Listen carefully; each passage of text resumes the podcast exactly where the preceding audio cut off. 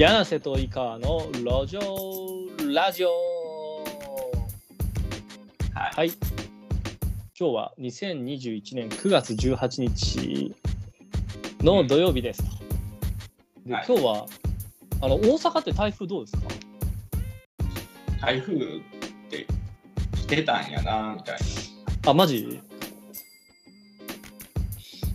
なんかあの俺の出身の愛媛県はなんか台風直撃だみたいなのがあって。なんかまあ大変なようなのをニュースで見たぐらいだけど実際は知らない。な。なんか、うん。台風、僕、そんな経験したことないんですよ、実あそう。は。なんか、台風、やばいで、みたいな情報来ても、うん。実際したことなかったな。ああはいはいはいはい。まあまあそうかもね。あんままあこのこれで台風やばいっていうのは沖縄とかの人とかじゃないとあんまないのかもしれないですね。だって、めっちゃ晴れてますからね、今。あマジ？えうーん。ーカーテン。高級。うん。完全に閉めてますね、あ本当。今。太陽光。はいはいはい。東京は朝がすごかったですよ。なんかむちゃくちゃもう降ってたけどまあ今はもう落ち着いてという感じですね。はい。はいじゃあまあやっていきましょう今日の会議を。はい。ということで、えっ、と、進捗から話していきましょうか、絵本のね。えっ、と、今回、絵本がですね、あのー先週作った、2000、えっ、と、あら、あの、あらすじの、うさぎさん月へ行くってあったじゃないですか。ありますね。あれ、もう納品されたんですよ。庄司さん。庄司さん、早い。しかもね、めっちゃいい感じになってる。マジでね、この方は本当にすごいわ。めっちゃいい感じになってるよ。うん。なので、えっ、と、うん。いや、本当にすごいね、この、この方はね、マジで。だから今後もちょっとまた、今僕のあらすじ待ちになってるんですよ。でも書いてくれるっていうふうになってるから、どんどん頼まないといけなくて、あらすじの方が遅れてる、そう、遅れてるんですわ。これがね、ちょっと申し訳ないなと思って、時間空けてくれてるんだろうなと思うから、そう考えると本当にやらなきゃいけない。うん。そうそうそう。でもこっちもね、なんかね、あのーまあ、これ、この仕事だけじゃないから、なかなか、あの、あらすじをね、マジでメモレベルでどんどんどんどん書くようにした。そうそう。なんか思いついたらメール送って、みたいなことで、えっ、と、細切れの時間で書くっていう練習をするようにしたわ。うん。これが、これが重要だと思いました、本当に。なんか土曜、日、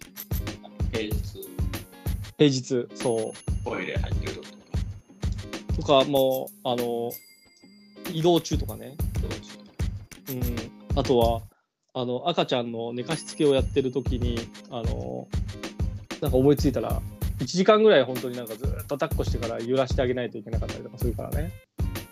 うこんなことあるんですね。うん、じゃないとなかなか寝てくれないんですよ。だから寝かしつけをする間とかに書くとかね、そういうことをやってる感じかな。うん。はい。なので、もううさぎさん月へ行く。今までと、なんかね、全然、今まではなんかちゃんちゃんとテーマがあって、こんな、こんな風に思ってほしいなとか、そういうことを言ったら自分たちのテーマがあったじゃない。まあ、続けることは大事だよとか。そういうやつだったけど、今回のうさぎさん月へ行くについては、全くそういうのがない。マジでメルヘンの世界のお話ですね。そう、あ、こういうの、うん。簡単になんか言葉でできないですか？どんな感じかってああ、こういうお話ってあらすじ言えばいい？それともなんかまあ、言葉に。あらすじ。えー、っとね。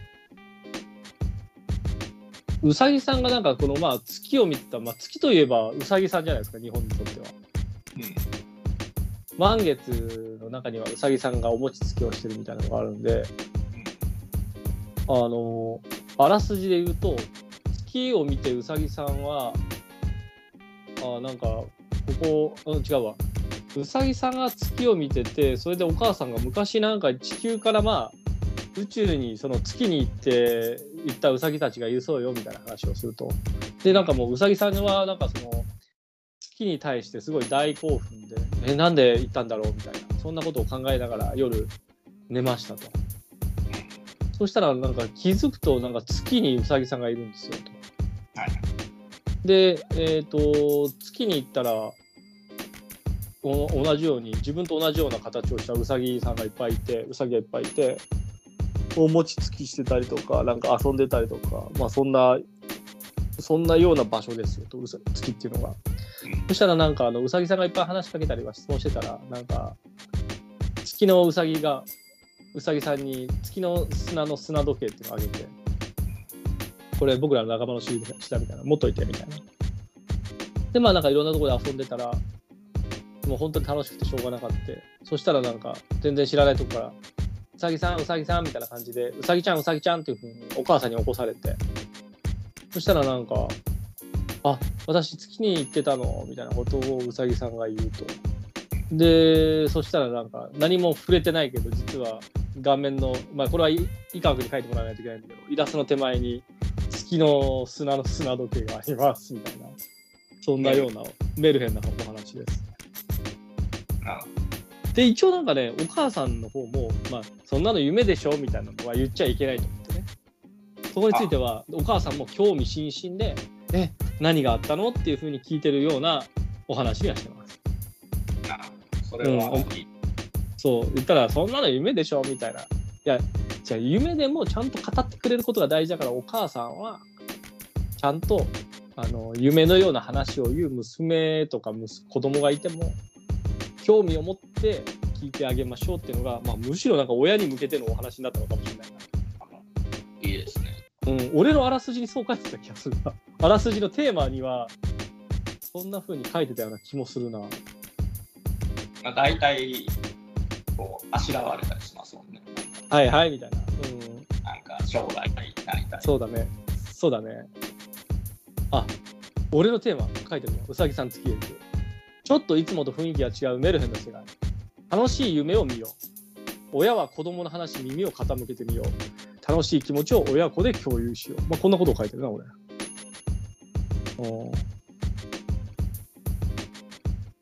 そうだね。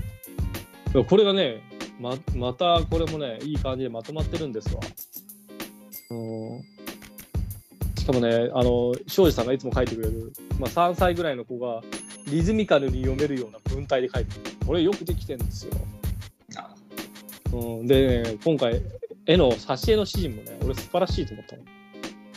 うん、そうそうそう。まあちょっと見てもらって作っていこうって感じかな。うん。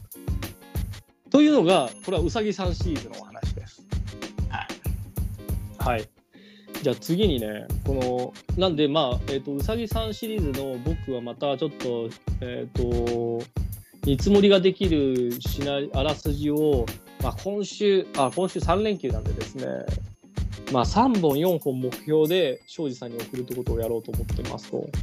3連休そう。月曜も休みなんで。なので、ちょっとこれを庄司さんに送れるようにちょっとしとこうかなというふうには思ってますよっていうところですね。うん。で、えっ、ー、と、次にやるのが、えー、っとですね、シナリオ、まあ、え今、100本絵本を100冊絵本100冊計画って我々やってるわけじゃないですか。でそう庄司さんだけにお願いしていても多分出来上がらないとなぜならば僕のあのもううさぎさんシリーズ全部作り上げるのがちょっと大変かもしれないと思うので。ネタ的。そうそうネタ的にもね多分ね詰まってくると思う。なので他の人にもちょっとなんか全然違うものでお願いしていくってことをしないといけない。テーマはかぶったとしてもなんかうん。そうそうそうちょっと見せ方変えるとかそういうこともしないといけないしあとはあらすじなくても作ってくれる人がもしいたとしたらその人たちにお願いしたいな。簡単なあらすじとかね、うん。まあ、そんなところであのまあえっ、ー、とシナリオのなんかを方向性をガラッとかあの変わったものを作れるっていうのもまあ一個あった方がいいかなと思ってて、うん、今ちょっとここならとかで僕が見つけた人に今ちょっと話をしようと思って、えー、とそれも今あらすじを書いてますと。こんなんでやってもらうってことできますか？みたいなことをちょっと聞こうかなと思ってるのが一つ。でもう一つが井川君の友達かな？うん。井川君の友達に聞いてみる。これをちょっとやりたいなと思ってるんで、これも進めていきたいなっていう感じですね。そうそう。アニメとかのシナリオ書いて、うん、あ、マジか。すごいね。絵本にここまで対応できるか、本人も未知数です。はいはいはいはい。まあ、なんか一冊はやってくれそうな感じ。うん。そんなに自信があるかは分からんまあ、なんかまあ、まずはやってみてだと思う。はい、そう、やらんとわからんじゃない？わかんそう、だって、特にそのものづくりについてはやらないとわからないからね。うん。で、やってみた方がいいかなと思う、まずは。だって、俺もこんなにあらすじいっぱい書けると思ってなかったもん。あ、そうなんですね。ね、俺意外とちゃんとお話作ってるでしょ？気象転結で。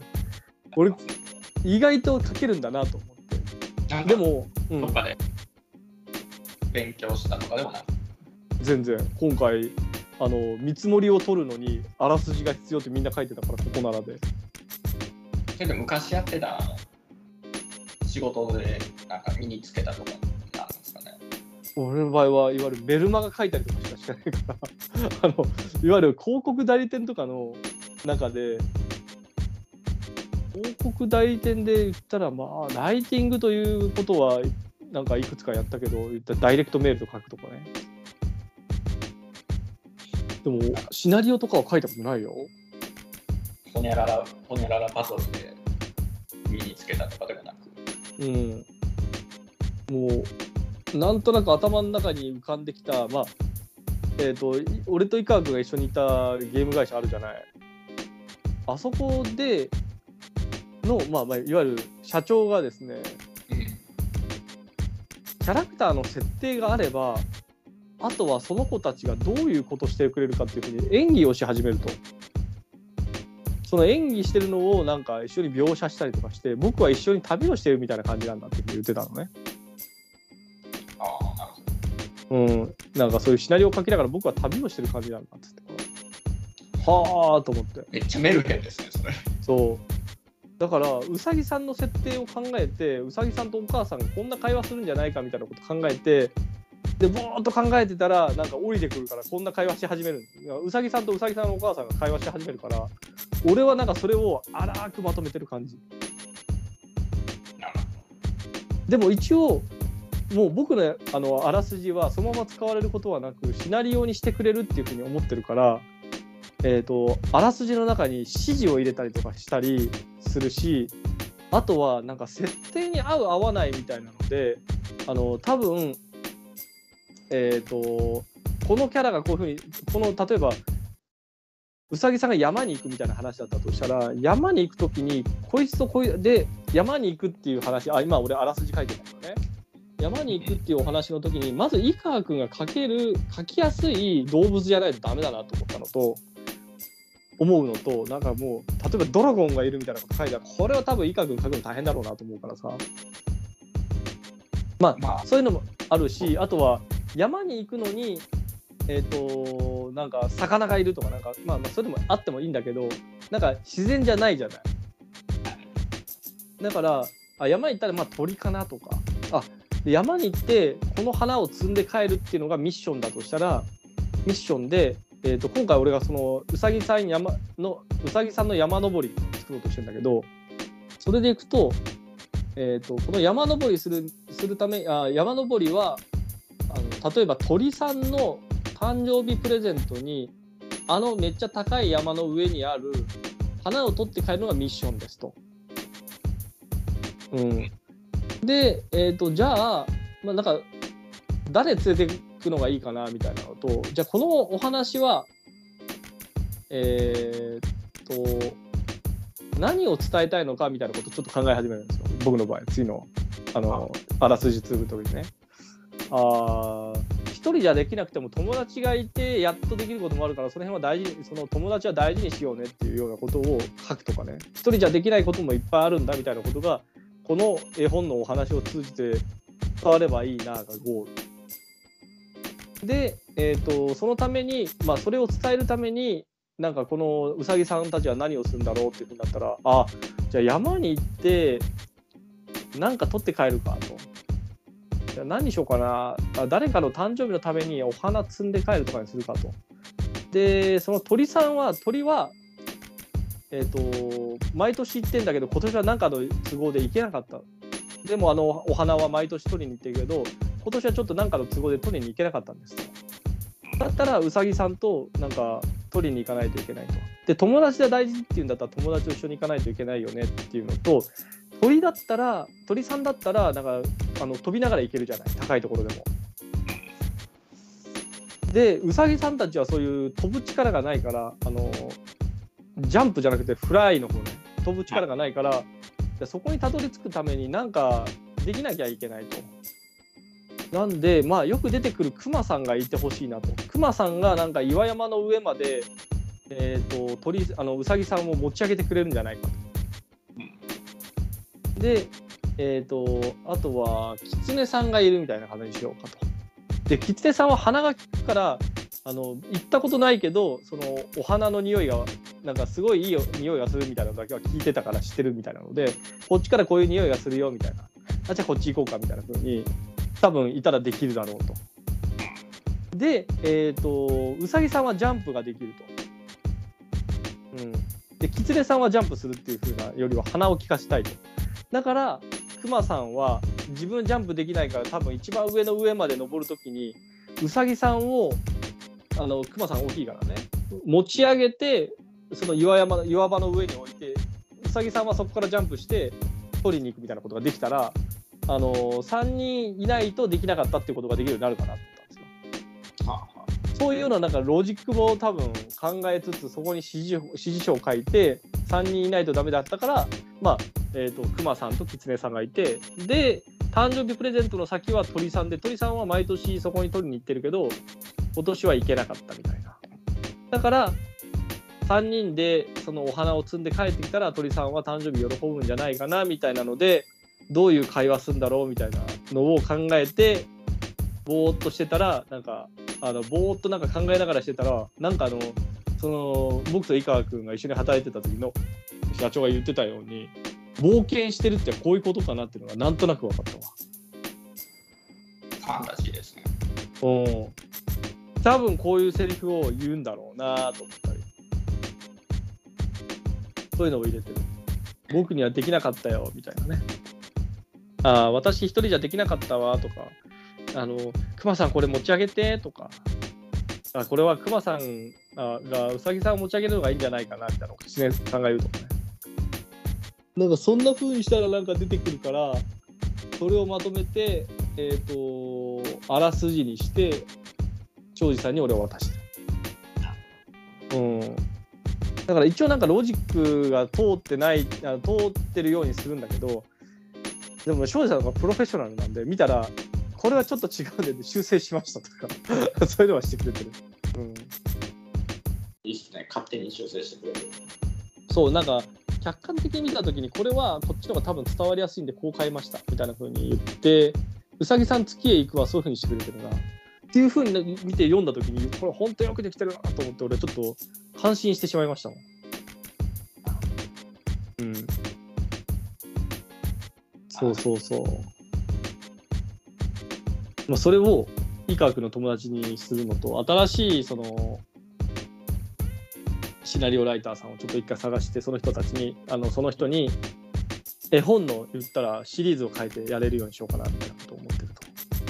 うん、だから今作ってるのが鬼さん井川君にちょっと送ったでしょ。出ました。うん、鬼のお話これはもうもっとファンタジーに近づくね鬼とかはね。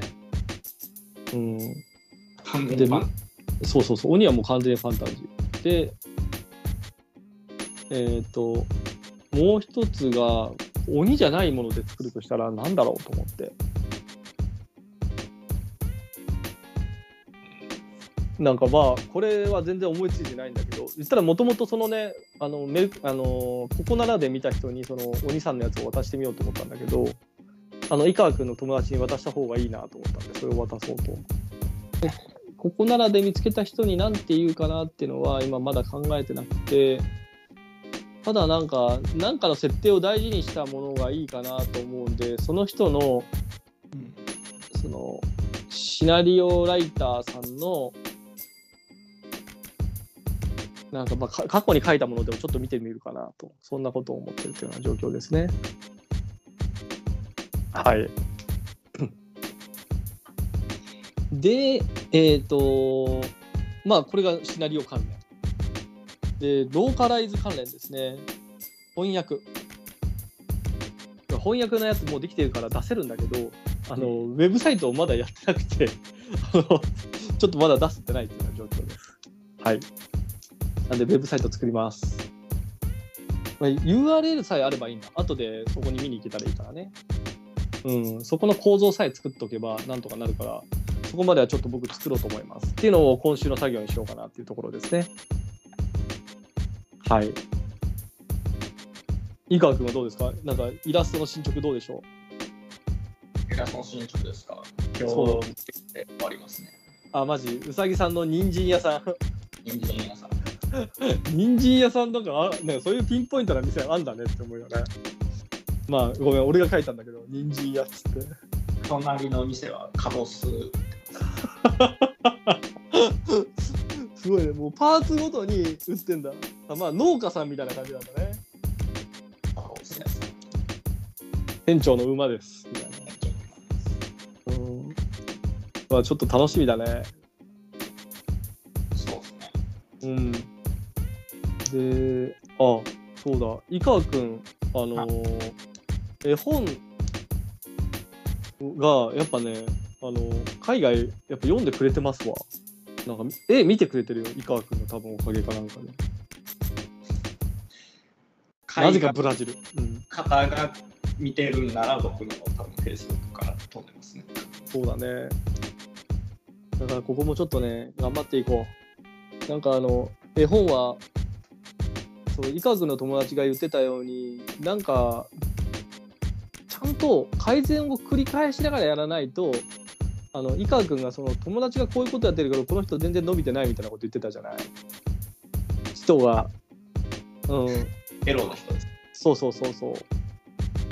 結構的確でしょ。うん、だからこの人なんかいっぱいシリーズ書いてるけど全然伸びてないっていう話でだから全てやっぱりねあの今週俺これも会社で仕事してて気づいたんだけど忙しさにかまけてレビューをしないのはダメだと思って毎回絶対振り返りをして、えー、と振り返りした上でなんかねフレームワークに一回整理しろっていう風にそうそう言われて言ったらどこでいくらでどのようにしてどんなメッセージでこれを売りましたかどんな風に告知しましたかこれを、まあ、多分ね1冊ずつまとめた上で改善できるものは改善しないといけなくてで、まあ、今回はあの一番大きいのはちゃんと読んでもらうってことが大事だからあの Kindle 最適化をしましょうっていうふうにやってるわけじゃない。だから Kindle 最適化ができるようにやってみてあの売ったらどう変わるかっていうのをまあ1ヶ月ぐらい見たら多分分かると思うんですよ。うん、なんか結果出やすいな出にくいなとかそういうのをちょっと見極めていかないと見極めてじゃあ次こういう打ち手があるねっていうふうに実はなんかねそういうフレームワークみたいなやつで整理するとあこれ足りなかったなとかあこれが悪かったのかなとかそういうのが分かったりするしあとねあれ？この要素こうしたらもっといけんじゃねみたいなこととか考え始めるんですよ。これマジで仕事であってね。あこれどんなに忙しくてもあの失敗した時ってみんな結構振り返るんだけど成功した時ってマジで振り返らない傾向があって忙しかったからね。でもこれ成功した時こそ振り返らないとダメだと思ったわ。だから何が成功してるのか分かんなくなって2回目失敗するんだよ。うん。だからなんか成功してる時こそちゃんともう一回なんで成功したのかって振り返ってえー次にもう一回なんかもっと良くするためには何が必要みたいなことをもう一回見返すとかね。他の他の人がどういうことやってるかっていうのを研究してそこにそれをなんか要素を入れていくとかそういうことしないといけないと。まあそんなことを思いましたっていうのが今週あったので。絵本のネタに。え絵本のネタにできると思ったもう成功した時こそ振り返らんかいと、うん、いいことがあった時こそなんでいいことがあったのかを気づけない人の方が多い。まあ失敗からっていうそう失敗そう失敗から学ぶっていうのはもうこれは誰もがもう二度とこんな嫌な経験したくないと思うけど成功してることの時こそちゃんと振り返らないとダメだ。なんか次ものすげえ失敗すると俺は今回思ったの。仕事でなうん。だからそういうのがなんだろう。今今言ったことを一言で言うには何て言ったらいいんだろうね成功した時こそちゃんと栄光いいことがあった。うん。分かってない時になります。よあそうそう。なぜいいのかが分かってなんかうまくいったけどなぜうまくいったかが分かってない時が一番危険みたいなね。うん。まあこのテーマはちょっとありかな。それちょっとネタに書いておこう。うまくいった時こそうまくいった時になぜうまくいったのかが分からないと次に失敗しやすくなってしまうのでなんでうまくいったのかをちゃんとまあこれあこういうテーマについては自分が思ったことを書けばいいちゃんとフレームワークに、えー、と置いてみて振り返る癖をつけよう。もうこれをこのまま書かなくていいんだけどそのあの子供向けにもね。でももうこれがこういうテーマ案を書いとけばなんかあこういう風にすればいいみたいなのがなんか多分うさぎさんの中でうさぎさんとかくまさんの設定の中で言い始める時が来るんでそこにストックしとくっていうのが大事かな。うん。そうだね。なんならうさぎさんの一発目なんかはさ俺と井川君がさやっぱ続けることが大事っすわみたいなことをひたすら言い続けたからもう頭の中にそれしか残ってなかったじゃない。何年前から言ってたんでしょう？2年以上は経ってるわ。続けることが大事ですわつって。うん。続けれるのを見つけるのも難しかったんですそう続けられるものを見つけるのが難しかった、うん、しかもなんかワクワクするものっていうのがなんか見つけるのが大変だったね。大変でしたねそうするとこの絵本って意外と良かったね。なんかそうそう井川君のなんか新たな絵の子供向け絵の才能がなんか垣間見えたのと俺のなんか意外とあらすじとか原作を作る能力意外とあったみたいな。これはあったね。うん。そうそう。まあこの方向でちょっとマジで100冊作っていこう。ろいろやりますね。VTuber 入りますね。やったやった。VTuber はねマジでなかなか大変だったね。VTuber はいつやったんですか19 2007年19 18年19年だね。うん。まああれもね続けれてたら結構良かった。そうだね。まあ大変やこれは大変だったのとあとは中の人が中国語だったので結構大変だったね。うんでも教育系 VTuber あ教育系 YouTuber ってめっちゃ増えたんですよ。だから意外となんか見てる方向は間違ってなかったと思うんだね。いやだって結構再生されてましたからね。そうそうそうそう。そうそうそうそう。なの。チャンネル登録もなんか普通に3桁余裕で速攻いったしな。うん。大変やったっていう。そうそう。マジで結構大変だよ、うん。それができる人がいけたんでしょうねそうだね。マジで。あ本当そう思うわ。僕は何もできなかったですからね、大阪と東京で。うん、パリでなんかできたら変わってたかもしそうだね。れない。まあえまあ、今回絵本であの協力してくれる人も、まあ、あとタイミングも良かったんだと思うね。絵本については。うん、あとは協力してくれる、ね、人もいるしねあのーそうそう、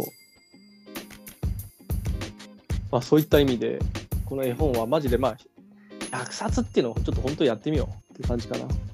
うんあとは、そうだね、その、まず100冊作ったら、100冊ちゃんとなんか適なんか適当に作るんじゃなくて、ちゃんと課題を持って作るようにしようっていう感じかな。